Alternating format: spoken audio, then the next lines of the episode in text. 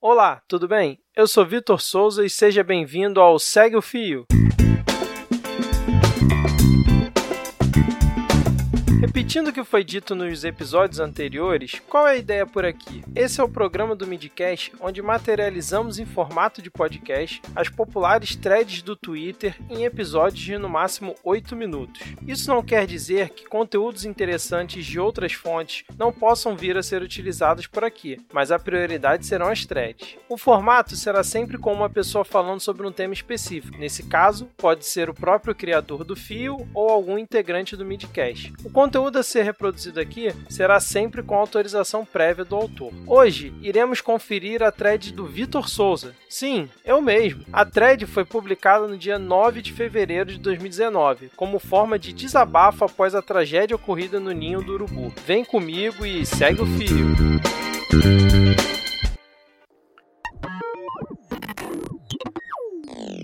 Estamos em um momento de luta e condolências às famílias dos jovens da tragédia do Ninho do Urubu. A situação ocorreu com o Flamengo, mas a verdade é que, se tratando de Brasil, poderia ter sido em qualquer outro clube. Dito isso, após assistir no Jornal Nacional os detalhes da tragédia e as histórias de cada um dos garotos mortos, não tem como não ficar indignado com essa situação. Esse caso precisa servir como ponto forçado para uma mudança. De imediato, nome do esportivo? Que tal suspender o Flamengo de todas as competições de base? Não sei como se daria esse procedimento, mas algo precisa ser feito. Não tem muito tempo e o Grêmio foi corretamente eliminado da Copa do Brasil pelo racismo da sua torcida. Depois da trágica morte do Serginho em campo, se tornou obrigatório ter ambulância em todos os jogos. Essa tragédia do ninho do urubu tem que servir como um divisor de águas. Na esfera civil, alguma punição que sirva como exemplo para todos os outros clubes. O ninho do urubu não ter alvará e ter sido multado 30 vezes pela prefeitura é um absurdo. Depois disso, foram verificar Vasco, Fluminense, Botafogo e também possuem irregularidades.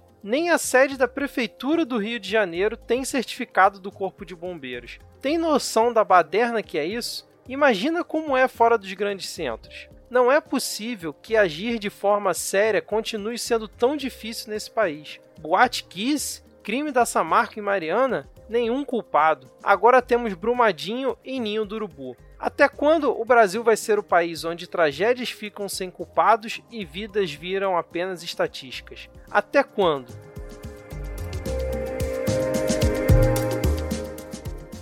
Lembrando que o link para minha thread, assim como a fonte de algumas situações citadas, estão no post desse episódio.